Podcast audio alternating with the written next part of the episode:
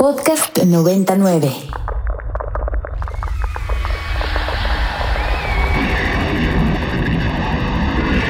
Radio Mórbido.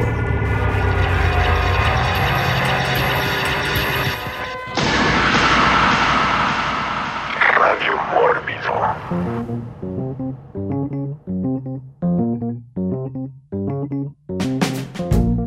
Hola, hola, hola, muy, muy buenas noches.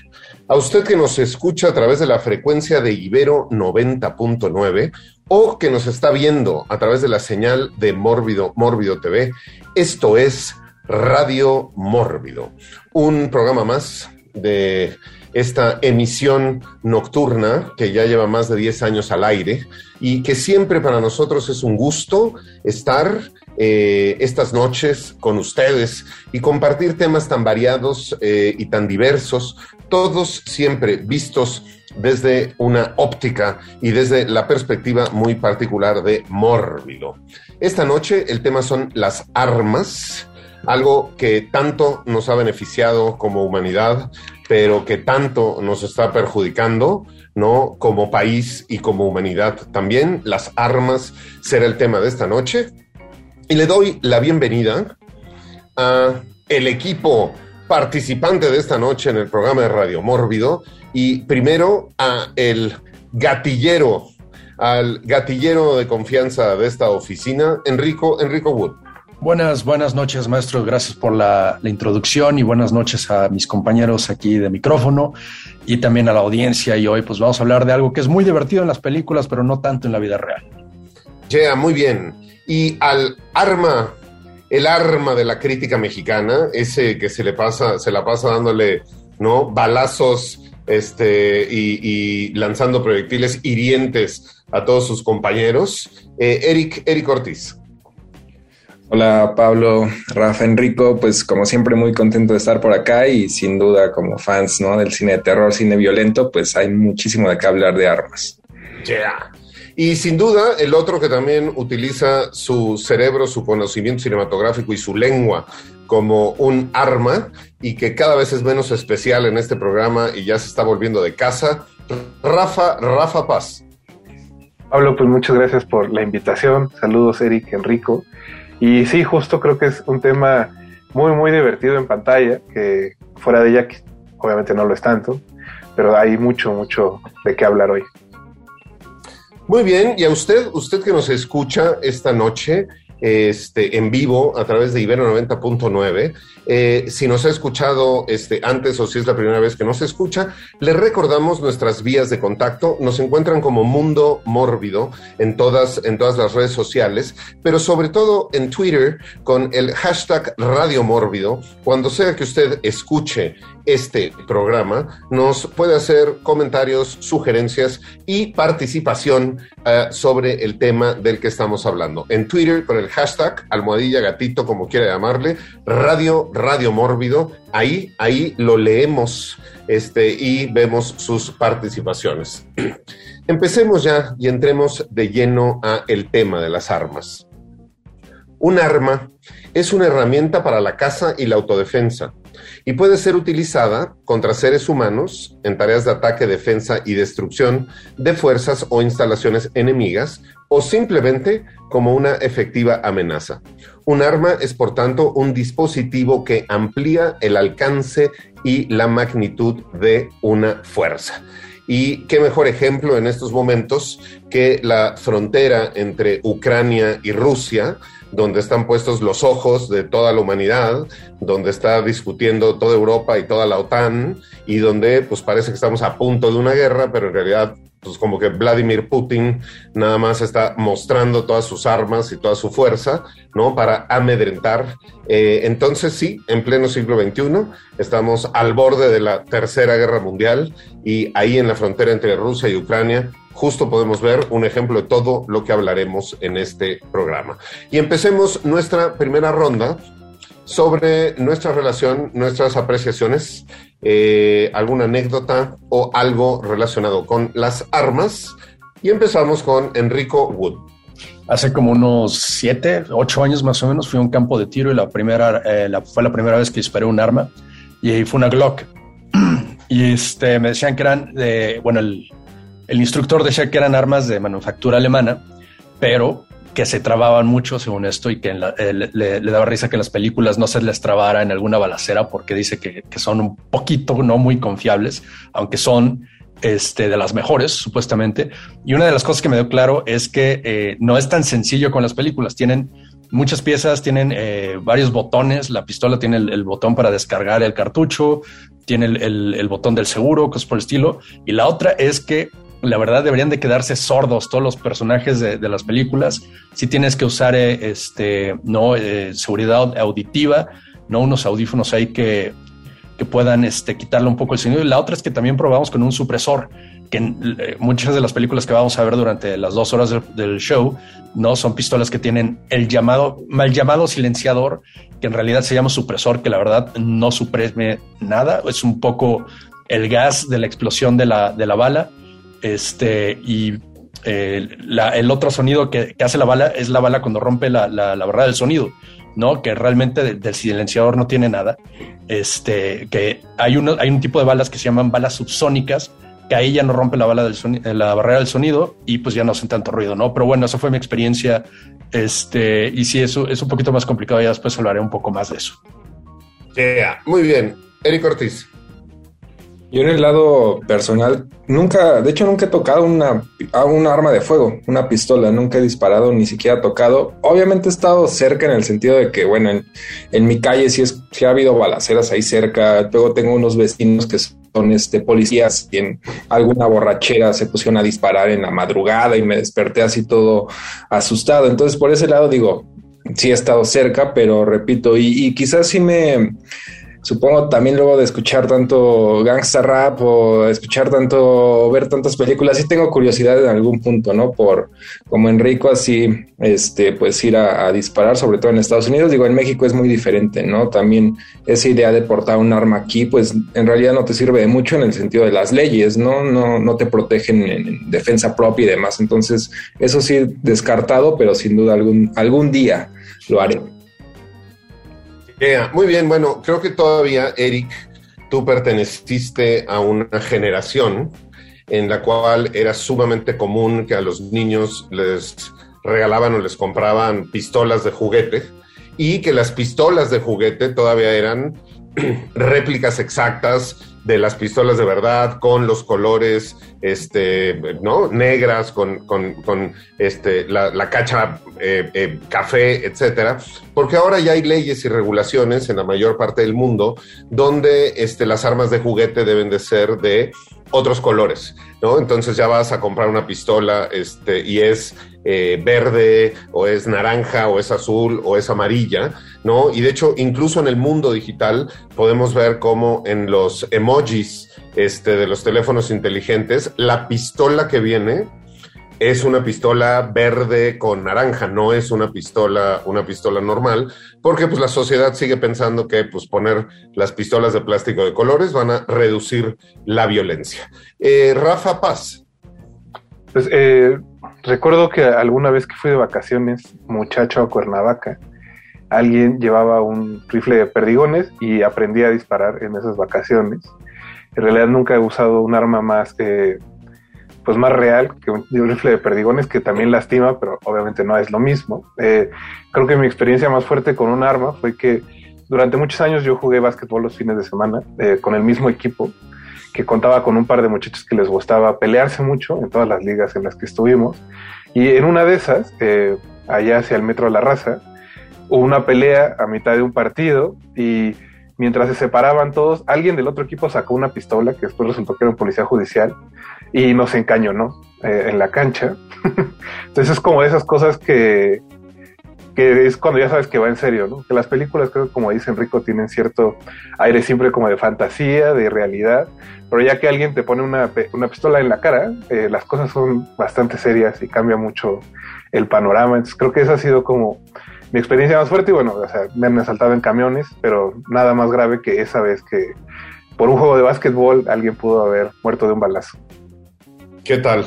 Bueno, creo que tenemos que tomar en cuenta una perspectiva más amplia del asunto de las armas, porque si alguno de ustedes jugó con muñequitos de Star Wars y tenía su eh, Luke Skywalker y su Darth Vader y les ponían sus sables láser, pues estaban ustedes jugando con armas. O si tuvieron, ¿no? Como su kit de indios y vaqueros y tenían ahí su pequeño arco este, con el que jugaban, pues también estuvieron jugando con armas. Yo mi relación con las armas de fuego en realidad no es este, cercana eh, en, el sentido de que nunca hubo armas directamente en mi casa, pero yo siempre me gustaron, ¿no? Desde eh, arco, y flecha, de hecho, en algún momento este, tuve cursos de, de, arco y flecha en un internado militar en el que estuve y llegué a segundo lugar este, con el, el tiro con arco. También había unas pistolas que se llamaban tirapapas cuando yo era niño, que entonces tenías que tener una papa cruda y una pistola que la clavabas en la papa y después disparabas como, como pedazos de papa. O en la escuela que hacíamos con el, el, de la cinta adhesiva, el rollito de metal, el rollito de plástico cuando ya no tenía cinta adhesiva, le ponías un globo y entonces podías poner, ¿no? Este, piedritas o corcholatas o cosas y lanzárselas a tus compañeros o las cerbatanas con las plumas big llenas de papelitos con baba que le tratabas de atinar a la boca de alguien más para que, para que le entraran. Entonces, digo, armas, armas hay muchísimas y hay por todos lados y hay todo el tiempo. Y creo que cada quien, cada quien escoge, escoge su arma en, en, algún momento, ya lo iremos platicando, los duelos y todas estas cosas a lo largo del programa, pero como Radio Mórbido también es un programa musical y justo estamos hablando de la arma de elección de cada quien, vamos a escuchar a Fatboy Slim con la canción Weapon of Choice y regresamos con todos ustedes aquí a Radio Mórbido. Podcast 99. Y estamos de regreso en Radio Mórbido después de escuchar a Fatboy Slim con Weapon, Weapon of Choice. Y en este programa estamos, estamos hablando sobre las armas. Le recordamos con el hashtag Radio Mórbido en nuestra cuenta de Twitter, eh, Mundo Mórbido. Nos puede poner todos, todos sus comentarios. Y saludamos esta noche a la gente que está en vivo, eh, escuchándonos a eh, Marga Aldrin, Alfredo Lira, el, el, el, capitán general del Mórbido Zombie Club allá en León, Guanajuato, Raje Sabo, Coscacagua, Coscacua, Coscacua, que nos está escuchando. Eh, Carolina Peláez, qué gusto, qué gusto verla, verla por ahí. Mala conciencia y a Chamoy. Y pues digo, no es mi culpa que ustedes se pongan esos nombres, yo nada más los digo, ¿no? Cada quien se mata con su propia arma, ya, ya lo vimos. Vamos a una segunda, segunda ronda para seguir hablando sobre eh, las armas, Enrico Wood. La otra cosa que, que, al instructor le daba risa también era que en las películas, a la hora de que descargaban las pistolas, ¿no? Dejaban caer los, los recargadores, los cartuchos, como si fueran envolturas de papel y me decían, esas cosas cuestan una lana. No, es como, nunca veían este, a, los personajes ahí en las películas de John Woo, alguien más así como recogiendo los cartuchos después de la balacera, porque sí salen en, ¿no? en, en un dineral. Y la otra es que la huele, eh, se te mete en la nariz después de cada descarga, después de cada tiro, ¿no? La, la pólvora, lo, los, los gases y, y, todo lo que descarga una, una, pistola, ¿no? Este, de hecho, tus, tus manos quedan como llenas un poco como de eso, de esa sensación. La otra es la posición, tu cuerpo tiene que estar como en, cierta posición, ¿no? Las manos, todo, para que la pistola no te rompas la cara con la pistola a la hora de que, salga el tiro, aunque la, las armas que ya, eh, la, que yo usé, como él decía, ya están diseñadas para que eh, la dispersión del gas, del mecanismo de a la hora de que, de que estalla este, la pólvora dentro del, cas, eh, del casquillo, pues como, como, dirían, el movimiento de la pistola no sea tal que, se salga de mis manos o, o, me golpee en la cara o algo por el estilo, ¿no? Ya están diseñados para que haya menos, este, menos movimiento. Esa es, una de, la, de, las otras cosas que yo, este, de las que me fijé en, ese momento, ¿no? Y fue interesante, aunque lo, lo, curioso es que a la hora de que disparas el primer tiro, siempre sientes que más bien te están disparando a ti, o sea, le estás haciendo como, ¿no? Como apretándole y también te enseñan a este, apretar bien el, el, gatillo, no es, este, no es jalarlo porque no, no lo estás haciendo bien, tienes que, eh, o sea, como decía, squeeze the trigger, como dice por ahí. Muy bien, pues consejos, consejos y anécdotas de newbie. Este, en el sentido de que dependiendo de tu profesión o a lo que te dedicas, pues es el tipo de herramientas este, que tú utilizas. Eh, efectivamente es complicado físicamente, tiene que haber una cierta posición, una fuerza y hay como ciertas técnicas a desarrollar que, por ejemplo, es como esquiar en agua, este, usar un jet ski o esquiar en nieve. Yo me acuerdo la primera vez que intenté usar un jet ski, pues nunca, nunca me logré parar. O sea, siempre fui, ¿no? Como en rodillas, porque tienes que tener una cierta habilidad, un equilibrio y una fuerza. O pues cuando quieres esquiar también, ¿no? Es una cuestión como muy complicada, pero ya que entiendes la técnica, cuál es tu centro de equilibrio, tu balance y la fuerza que se necesita en dónde, pues es algo sumamente sencillo. Entonces, pues nosotros de pronto vemos que en las películas todo es muy sencillo y decimos que en la vida real no, pero pues podemos ver videos, ¿no? Ahí en el blog del narco y otra cosa donde pues no es una película, son cámaras de seguridad y sí vemos como, ¿no? Los, los del señor Mencho, pues sí utilizan las armas, este, mejor que en cualquier película de John Woo y ni se les hace el brazo para atrás, ¿no? Y, y tienen esa, esa costumbre. Y lo de que efectivamente te quedan rastros, ¿no? Cada vez que pues dejas, es un balazo, pues lo hemos visto también en todos estos este, eh, eh, eh, series y programas de CSI y en la Policía Real, donde pues te pueden buscar las marcas de pólvora para saber si disparaste una pistola, una pistola o no. Muy bien, Eric Ortiz. Pues igual para seguir en esta idea, ¿no? De la de estas grandes diferencias entre la realidad y el cine. Al mismo tiempo, digo, el cine suele influenciar ¿no? a, la, a la vida real. Hay unos pasajes y también en entrevistas decía este escritor italiano Roberto Saviano, ¿no? experto en la, en la camorra, ¿no? en el crimen organizado de, de Nápoles, y decía tal cual que había una tendencia de los criminales italianos por disparar como de lado, ¿no? Como de lado en lugar de de frente y era tal cual basado en las películas y que era muchísimo menos preciso disparar disparar así.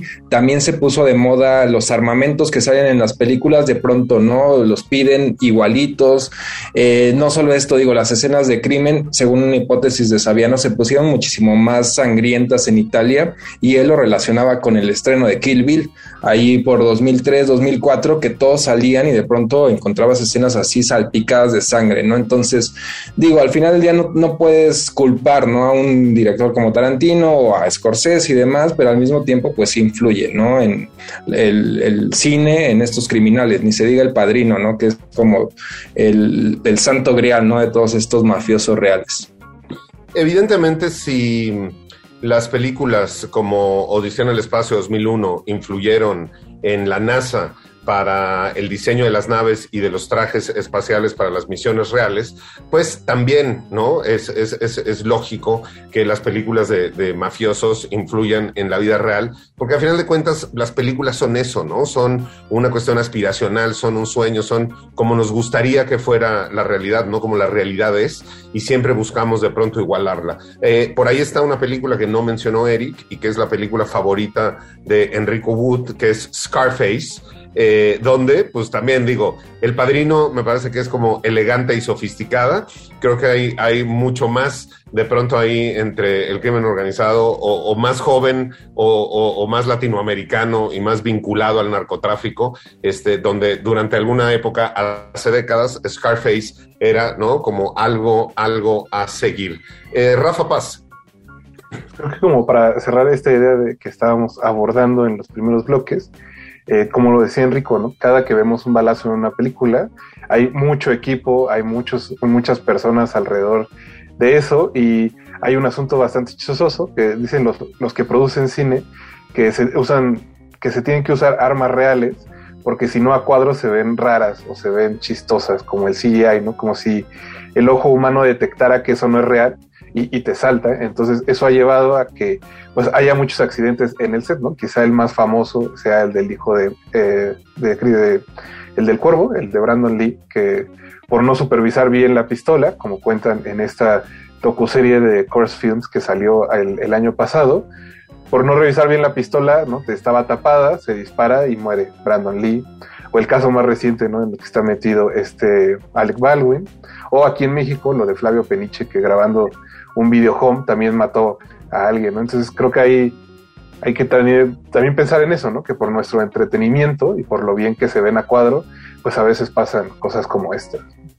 Sin duda, sin duda, los errores humanos eh, que están presentes en todas nuestras actividades, pues en la nuestra, en la actividad cinematográfica y cuando no hay armas de por medio, pues suele, suele haber este, accidentes, algunos fatales como los que acabamos este, de mencionar, y otros no tanto, que van justo eh, en, el sentido de lo que nos decía Enrico eh, hace rato, ¿no? Porque los actores tienen que tomar cursos de disparar y de estar ahí entrenándose para poder salir en las películas y verse y verse bien a cuadro y en esos procesos pues hay toda toda serie de accidentes este en el brazo, en la cara, en los dedos, etcétera, etcétera, etcétera. Estamos hablando de armas aquí en Ibero 90.9 y tendríamos que considerar también que en ataque, porque muchas veces las armas se pueden usar como defensa. ¿No? Pero pues hay otras veces que las usan como, como para atacar. Y en ataque, las armas pueden ser utilizadas como un instrumento de coacción por contacto directo o mediante el uso de proyectiles. Estas herramientas, por tanto, van desde algo tan sencillo como un palo afilado hasta un complejo de aglomerado de tecnologías como un misil balístico intercontinental. En sentido metafórico, cualquier cosa capaz de causar un daño puede ser entendida como arma. Y en este sentido se interpreta el desarrollo de la guerra psicológica, ¿no? Durante las guerras del siglo XX, como por ejemplo los aviones Junkers Ju 87, conocidos como Stukas, que traían bocinas y activaban sus bocinas cuando iban como bombarderos en picada para inducir ¿no? el temor y el pavor en la gente que estaba abajo. O sea, antes de que les cayeran las bombas y los proyectiles, ya estaban escuchando las bocinas, las bocinas de los aviones. Y en este sentido, ¿no? De que estamos hablando, es que armas pueden ser muy distintas cosas, ¿no? Desde la hoy, ahorita estamos en un momento donde, ¿no? Los, los false news este, es un arma donde los ataques cibernéticos de este, tirar las páginas ¿no? y, eh, coaccionar a gobiernos enteros a través del mundo digital este, son armas eh, y ¿no? donde nosotros podemos ver todos los días cómo en las mañaneras este, se lanzan ataques este, a distintos eh, medios y reporteros y cómo otros pues mandan los ataques de regreso. Entonces un arma es todo hasta, hasta un puño o una pierna si eres un karateca cinta negra, y lo hemos podido ver, ¿no? De pronto en muchas películas, pero también sucede en la de que, no, no, no, es que, no, mis manos están consideradas un arma mortal, y si yo te golpeo, puedo, puedo ir a la cárcel. Eh, hablábamos de eh, armas de fuego y de todo lo que han causado y de todo lo que causan, y ya hablaremos del, caso en México que nosotros estamos viviendo ahorita, este, pero en todo el mundo, en todo el mundo las armas de fuego este, causan y seguirán causando toda una serie de cuestiones negativas. Y eh, como este programa también es musical, vamos a escuchar a Calle 13 con la canción La Bala y regresamos con todos ustedes aquí a Radio Mórbido. Podcast 99. Y estamos de regreso en Radio Mórbido después de escuchar esta, esta canción de eh, Calle 13, que ahora sí que podríamos decir que cualquier, cualquier coincidencia con la realidad eh, eh, no es mera coincidencia, es, es dónde estamos y cómo estamos viviendo.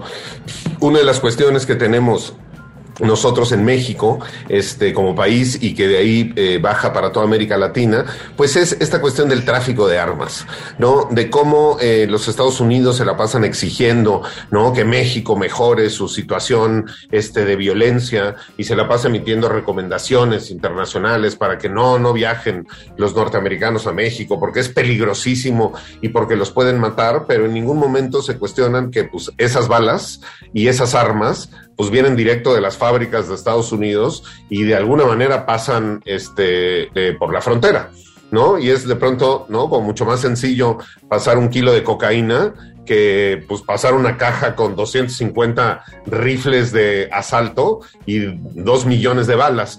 Entonces, de alguna manera esas armas están entrando a México, pero pues como es un gran negocio para Estados Unidos, pues ellos con gusto las siguen mandando y no regulan, no regulan esta situación. Y de ahí nos podríamos ir hasta ejemplos como la operación Rápido y Furioso, donde el mismo gobierno de los Estados Unidos dijo, ay, ¿por qué no metemos un chingo de armas a México y se las repartimos al crimen organizado para después capturarlos? Y lo hicieron tal cual y nunca capturaron a nadie y esas armas siguen circulando y siguen matando a mexicanos. Y sí, de pronto a dos o tres turistas norteamericanos desafortunados, pero desafortunados por su pasaporte, no porque les haya tocado esta situación. Está usted escuchando Radio Mórbido por Ibero 90.9 y estamos hablando sobre armas, pero no solamente en un sentido negativo, ¿no? Y, socialmente depresivo, sino también a través de la cultura pop que es lo que nos gusta, a lo que nos dedicamos. Y yo empezaría este siguiente bloque diciendo que a ver, las armas vienen desde antes de que el hombre fuera hombre. Los eh, primeros homínidos, pero también, ¿no? Este, los prehomínidos, o sea, los changos, por decirles de una manera cariñosa.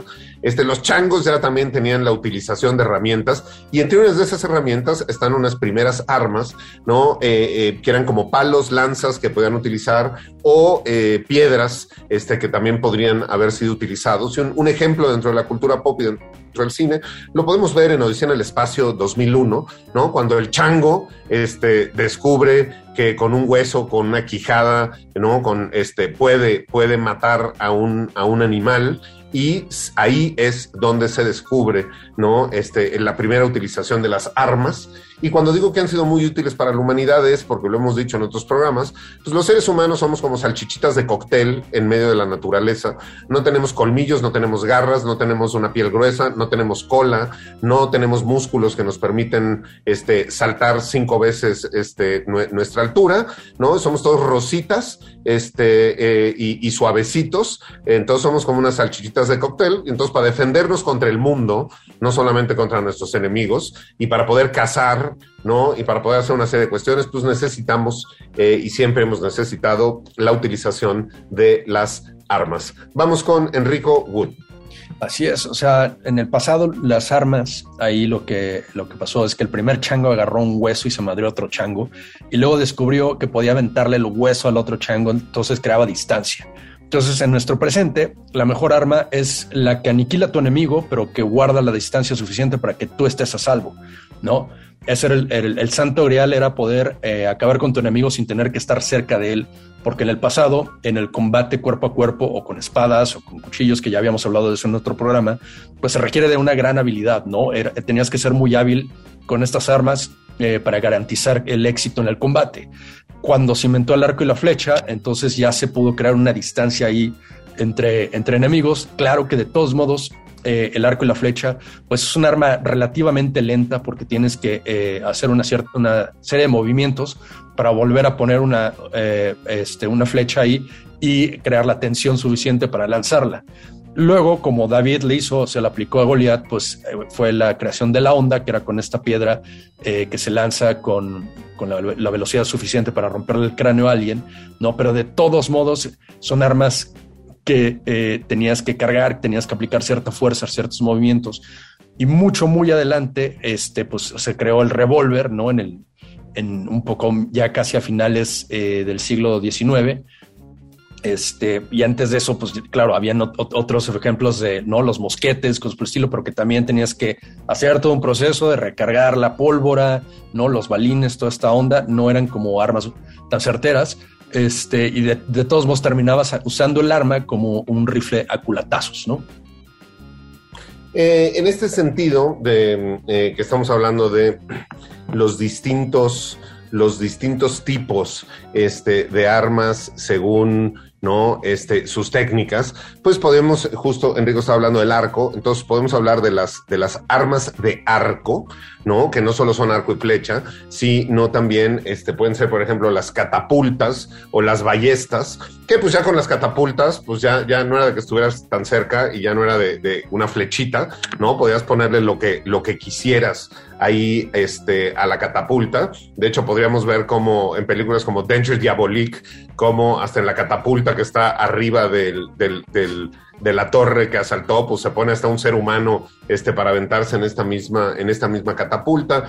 Podríamos hablar de las armas de artillería, que son ya las armas de fuego capaces de lanzar proyectiles pesados. Este, y en ese sentido es, digo, el revólver eh, eh, eh, es una cosa como muy reciente para Occidente, ¿no? Con el uso de la pólvora, pero los chinos utilizaban la pólvora muchísimos siglos antes de que Occidente la utilizara. Tenemos armas biológicas, armas químicas, armas energéticas, armas explosivas, armas blancas, armas de fuego, armas incendiarias, armas aturdidoras, armas magnéticas, porque también esa es otra de las cuestiones que se ha desarrollado, ¿no? Últimamente, estas armas que no son letales, pero que sirven para controlar masas, como pues los gases, ¿no? Pimienta o estas balas de goma, este, que hemos visto como en el caso de Puebla hace no mucho tiempo, pues que pues si te dan en, el, en un costado, pues no te matan, pero pues si te dan en un ojo, pues sí te dejan tuerto y lelo durante algún tiempo, o este, los teasers, estos que te dan como electroshocks. Entonces digo, es muy, muy variado ya el, el mundo de las armas y el uso, el uso de las armas. Eric, Eric Ortiz. Digo, por un lado, nada más mencionar en el lado histórico. Luego es curioso ver las películas de samuráis donde te imaginas, ¿no? Que todo van a ser duelos con espadas y de pronto andan ya, como decía Pablo, ¿no? En Asia se usa desde hace mucho la pólvora y andan disparándose, ¿no? Obviamente armas muy, muy antiguas.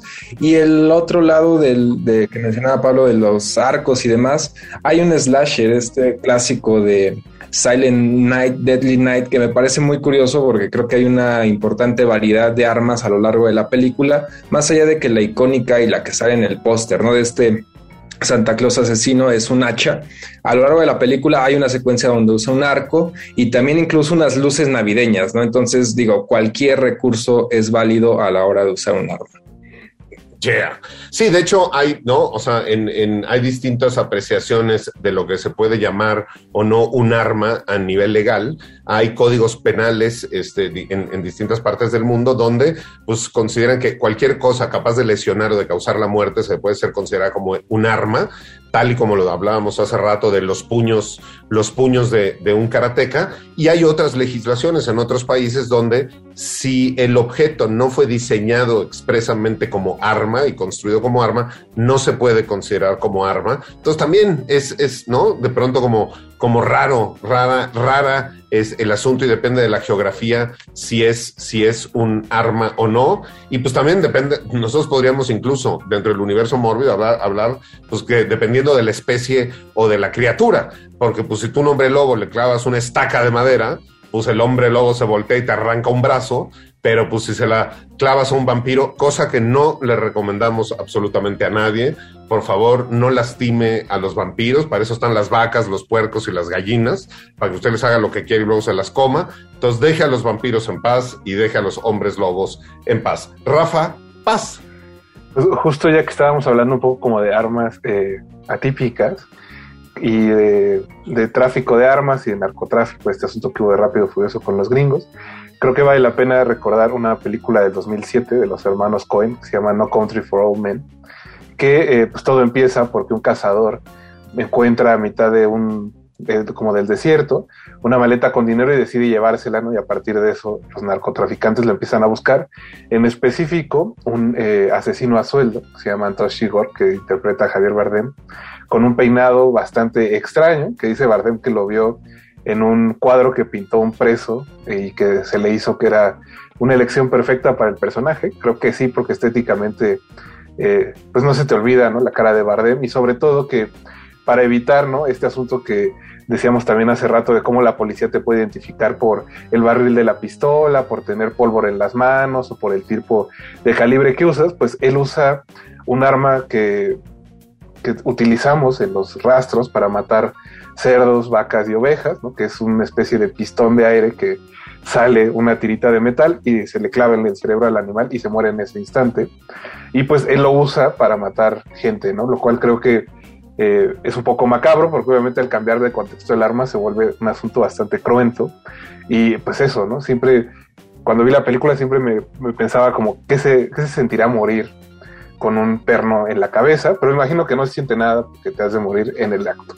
Y pues bueno, pues vale la pena revisar esta película de los Cohen, que el guion fue escrito por el escritor Comar McCarthy. Sin duda, sin duda uno de los argumentos de, los rastros es que pues, las vacas mueren instantáneamente cuando les dan este ¿no? martillazo en, el cráneo. De hecho, no es, en la película de It también, este, parte uno, donde uno de los niños este, es medio pussy, lánime, y, y le da miedo usar la pistolita de la vaca, y entonces el papá le dice, tienes que aprender, etcétera, etcétera. Entonces, para todos los amigos veganos que nos escuchan, siempre les recomendamos que cambien de programa y que no nos escuchen, porque no, no es un programa apto para veganos, pero un, poco el, el sufrimiento del animal, lo de menos es el disparo este, con esa pistola, es todo el proceso y el camino, ¿no? Para llegar a esto, y pues también que hay algunos rastros que no les disparan, pues ni bien ni derecho, y si, y si no están muertos del todo, pues de todas formas tienen que pasar a que los partan, a que los partan en pedazos. Eh, muy bien, estamos en Radio Mórbido, hablando sobre las armas, pero pues para no quedarnos en el lado oscuro nada más de este tema, que es un tema que puede ser, ¿no? Como bastante este, duro y oscuro, vamos, vamos a escuchar una siguiente canción y esto es Soda Stereo con la canción Ella usó mi cabeza como un revólver y regresamos aquí con todos ustedes a Radio Mórbido. Podcast 99. Ella usó mi cabeza como un revólver.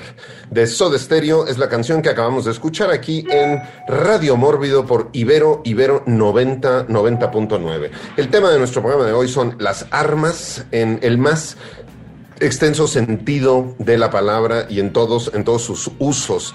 Eh, hablábamos hace rato ¿no? De los castillos, este, las catapultas, las ballestas, los arcos y las flechas, las espadas y los cuchillos, pero pues podríamos hablar también, no sé, del aceite caliente, ¿no? Que también se ponía y se rociaba, este, por, por, a través de, ¿no? De ciertas como gárgolas para que cayeran sobre los enemigos y todas estas armas que nosotros hemos podido ver en un sinfín, este, de películas, sin duda una de las más sangrientas, de las más violentas y de las más visualmente interesantes es 300, ¿no? Donde pues estos 300 espartanos, ¿no? Se defienden contra toda una serie, eh, o sea, contra un ejército, este, impresionante que incluso traía elefantes, este, que utilizaban, que utilizaban como armas. Dato que es correcto históricamente, este, porque hubo ejércitos que utilizaron, este, a los elefantes como, como armas, porque pues recordemos, ¿no? O pensemos más bien, pues que cuando no había, ¿no? Aviones, tanques y todo lo que Putin está poniendo ahorita en la frontera con Ucrania,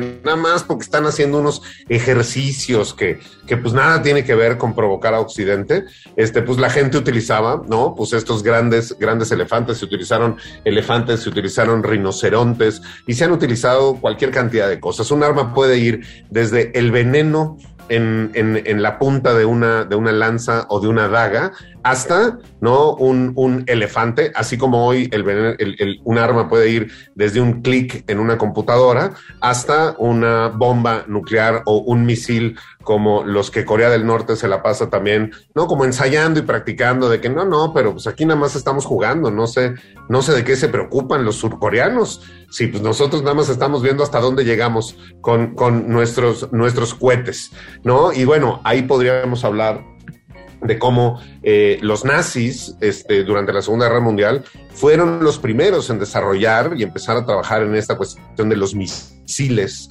¿no? Y de los cohetes, y cómo lo estuvieron trabajando tan, tan importante, llevan tan avanzados, que como el principal científico nazi, este, pues acabó no solo trabajando para Walt Disney, sino trabajando para la NASA, siendo este, pues el artífice de eh, que Neil Armstrong pudiera llegar este, a la luna y decir su frase que le escribió un guionista, el copy que le escribió un guionista, ¿no? De este es un pequeño paso para un hombre, pero un gran paso para la humanidad, porque eso no se le ocurrió a él este, ahí en la luna, ¿no? Ya traía, traía como el guion escrito. Muy bien, vamos a nuestra siguiente ronda, Enrico Wood.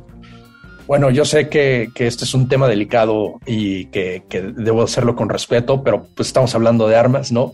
Este, y justo hace rato que Pablo está hablando de vampiros, pues tengo que hablar de, de una serie de películas que, que el arsenal eh, de alta tecnología contra vampiros, pues es parte del encanto y eso es Blade, Blade 2.